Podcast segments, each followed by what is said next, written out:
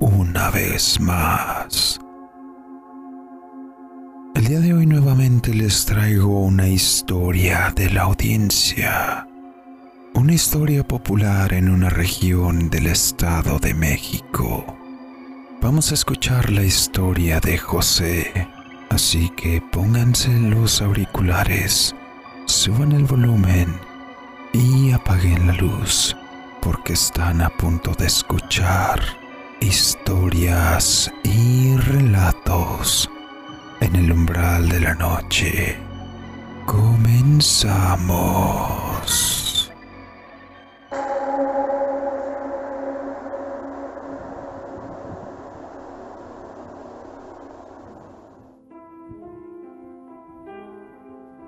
Saludos Draco, espero te encuentres bien. He seguido el canal de YouTube y Spotify desde hace un tiempo. Gracias por hacer entretenidas las noches. La razón para contactarles es que me gustaría compartirles un relato que pasó ya hace un tiempo por el año de 2009 si mal no recuerdo.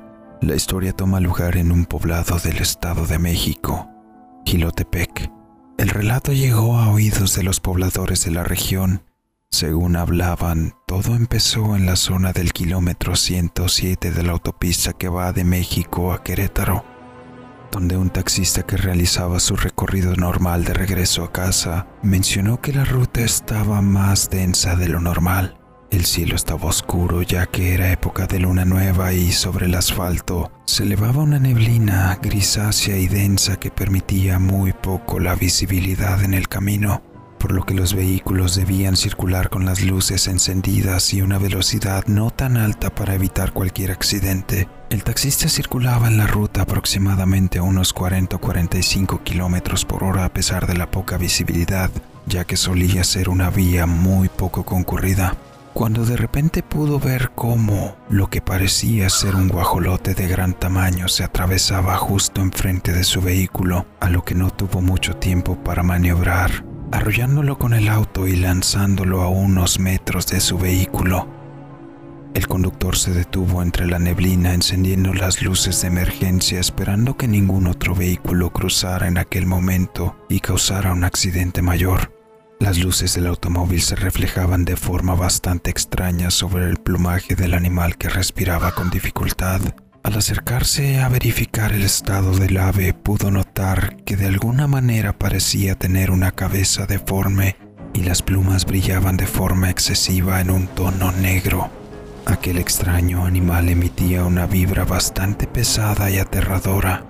Sin embargo, al ver el tamaño de aquel animal, el taxista pensó que sería un desperdicio dejar al animal morir en la carretera donde otro automóvil podría pasarle por encima y dejar que toda esa carne se desperdiciara, por lo que optó por tomarlo y llevárselo en su automóvil para que la esposa lo pudiera preparar de alguna manera.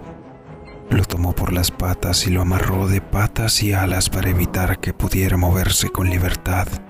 A pesar de que estaba mal herido, si llegaba a recuperar movilidad mientras estaba en la cajuela del auto, por el gran tamaño y peso, se volvería una situación peligrosa así que optó por dejarlo en la mayor inmovilidad posible. Durante todo el transcurso a casa la niebla empezó a disiparse conforme se acercaba al pueblo, por lo que cada vez se preocupaba menos por el camino y empezaba a ver mejor en su mente el gran banquete que su familia se daría con un ave de tan tremendo tamaño. Al llegar a casa le comentó lo sucedido a su esposa, quien igualmente que él vio con muy buenos ojos que hubiera tomado el ave para cocinarle de alguna manera, por lo que decidieron ir por el animal a la cajuela del automóvil. ¿Cuál sería su sorpresa? Pues al abrir la cajuela del auto se encontraron con una mujer de edad avanzada semidesnuda, con una serie de heridas en el cuerpo cual si hubiera sido arrollada en la carretera. Atada de pies y manos, la mujer estaba prácticamente desmayada sobre la cajuela del auto.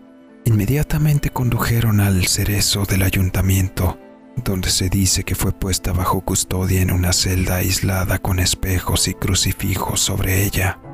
Se hablaba que la mujer era una bruja de los alrededores del pueblo, misma que después de un tiempo y al no tener motivos para retenerle, tuvieron que dejarla ir. Conforme pasaba el tiempo no se supo más de la mujer, hasta hace unos meses cuando algunos trabajadores del estado de Querétaro alegaban haber visto a una mujer de edad avanzada flotando entre los cerros y arroyos, vistiendo ropas negras que parecían viejas y desgastadas se corrió el rumor de que la bruja provenía del estado de Veracruz y que había sido contactada por una de las familias más adineradas del pueblo, pues le habían encargado realizar un trabajo sobre algunos en el pueblo. Cuando me enteré de aquella historia era un niño de primaria, y los niños de grados superiores solían asustarme contándome historias de la bruja, diciendo que había escapado y rondaba nuevamente el pueblo por lo que crecí teniendo miedo a dicha historia. Conforme iba creciendo investigué al respecto. La historia del taxista y la bruja a quien asociaban con la famosa Singuanaba.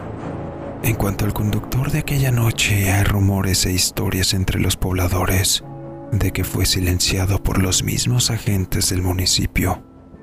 Hasta hoy en día la historia es uno de los archivos ocultos del municipio de Gilotepec en el Estado de México, y la verdad sobre aquel relato seguirá siendo un verdadero misterio.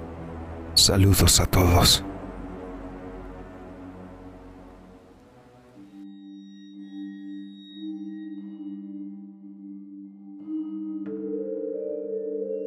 Y así llegamos al final de esta historia una historia popular en aquel municipio que sin duda vale la pena indagar más sobre el caso.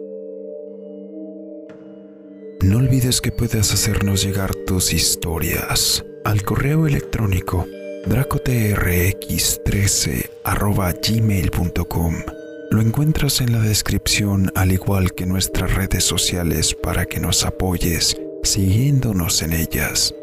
Si eres de los que nos escuchan en Spotify, te invito a que nos apoyes siguiéndonos también en nuestro canal de YouTube, suscribiéndote, dándole un like y compartiendo. De esta manera podremos seguir trayéndote más historias y relatos en el umbral de la noche. Yo soy Draco TRX. Muchas gracias. Nos vemos.